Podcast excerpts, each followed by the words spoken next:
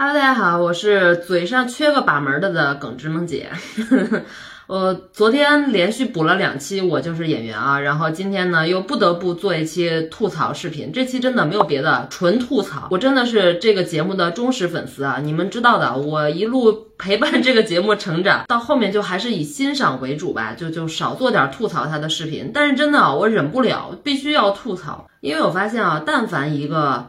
这种带有竞技性质的，就是一路杀进所谓半决赛、决赛什么的，这不管留下来的人怎么样，这个作品应该是越来越好的，对不对？这个应该是一个公理和常识吧。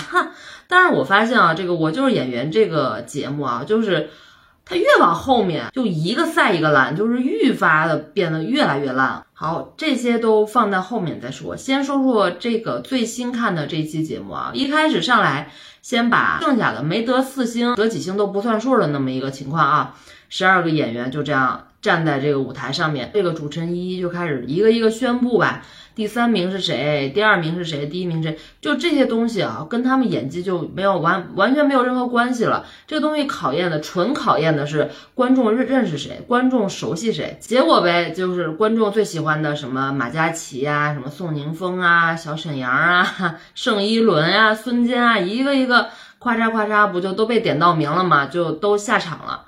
然后呢，你就看那个舞台上有多搞笑，剩了两个最会演戏的李梦和。谢可寅俩人 在舞台上面，哎呦，我觉得这个节目要完蛋。更搞笑的是，王中磊说：“哎呀，上回因为这个于正出的幺蛾子，到这儿还不能点破，不能说破，对不对？导致我们这个组完成的这个影影视化考核的这个项目啊，都不是特别特别的完美。那我觉得这几个演员，我总得给他们补偿点什么呀？我向节目组要求，能不能让？”我们组的另外那四个孩子啊，就是这四个孩子啊，我就不点名了，让这四个孩子再给他们一次机会，再让他们再比一次，那相当于是啥？你知道吧？就是十二个演员被挑走了六个，还剩下了四个，然后这四个还有权利再表演一次。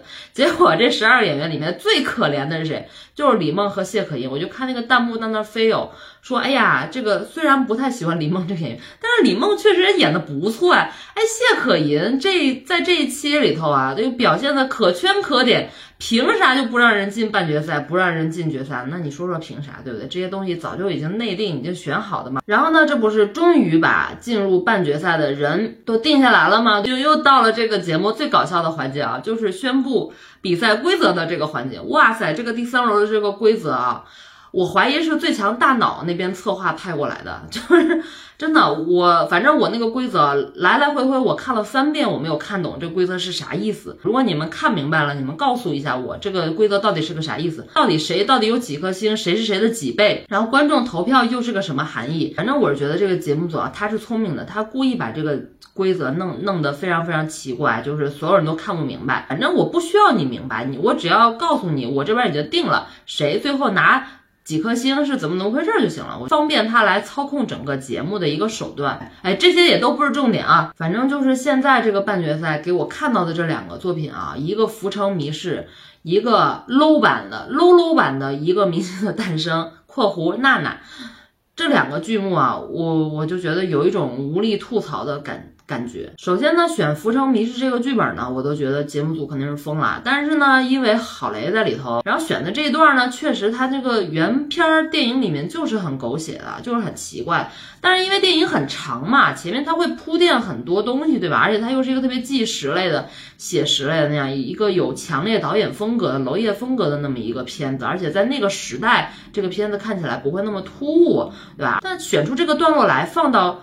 这个阶段的影视化考核还让孙坚和李胜两个人来完成的话，那就真的太吃力了啊！导师和评委的这个评价啊，就是真的很尬。你干嘛硬说他好呢？就我就发现说夸人都不知道该咋夸了一样，你知道吧？就是孙坚去演一个渣男，这怎么了？是颠覆他形象了还是怎么了？就是一个演员演了一个会有损他形象的那么一个角色。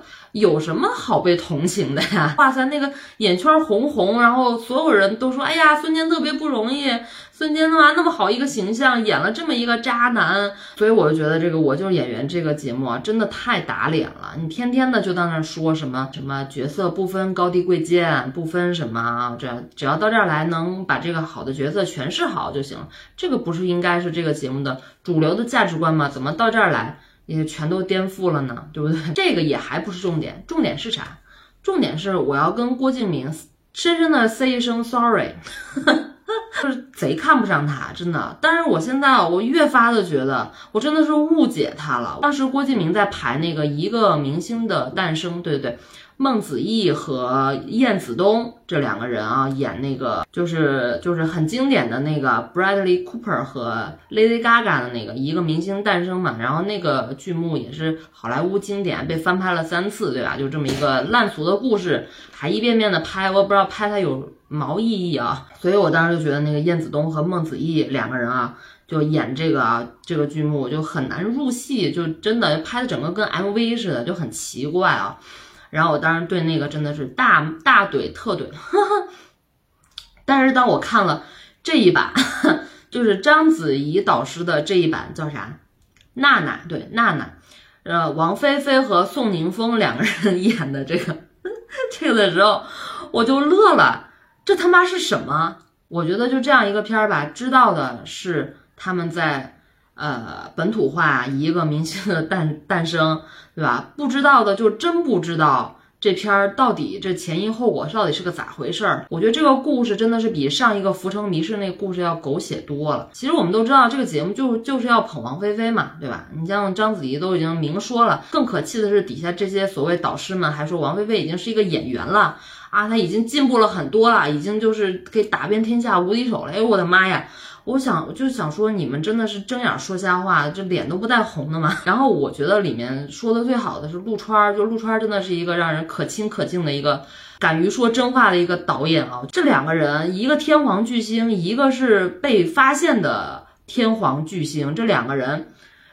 必须得一开口，这歌喉得惊艳四座，整个这故事才能成立。然后这王菲菲和这个大明星歌手啊，俩人选的这首歌也不知道是咋选的，那一开口我直接就跪了。然后把这里面演的最好的，确确实实是小沈阳。我看完了这一版，就章子怡的这版娜娜之后啊，我回头再看了一眼那个郭敬明的那一版，那个一个明星诞生，就孟子义那个啊，就 respect，respect。郭敬明，我错了，respect。然后我就真的奉劝啊，就中国的这些不管演员啊、导师啊、导演啊这些什么呀，不要再去翻拍，不要再去尝试这个故事，再让它中国本土化了。你们本土化不好的，弄不了的，好吗？放过这个故事呗。就让 Lady Gaga 和 Bradley Cooper 这个东西成为经典吧，让它放在那儿不好吗？对不对？说的可能有点多了，又又也有点过分啊。反正你也你们也知道，梦姐是个真性情嘛，想哪儿就说哪儿了啊。但是没有别的意思啊，就是真的是因为喜欢这个节目，喜欢这些演员站在台子上面说真话的导师们啊，才一直吸引我来看着这个节目的。希望这个节目能够配得上我的喜欢。啊行吧，真的是追不动了，真的，我我就发誓啊，这个这个这个之后我再看一期，我再做一期关于这个节目的视频，我就不做了。OK，好，今天就这样了，拜拜。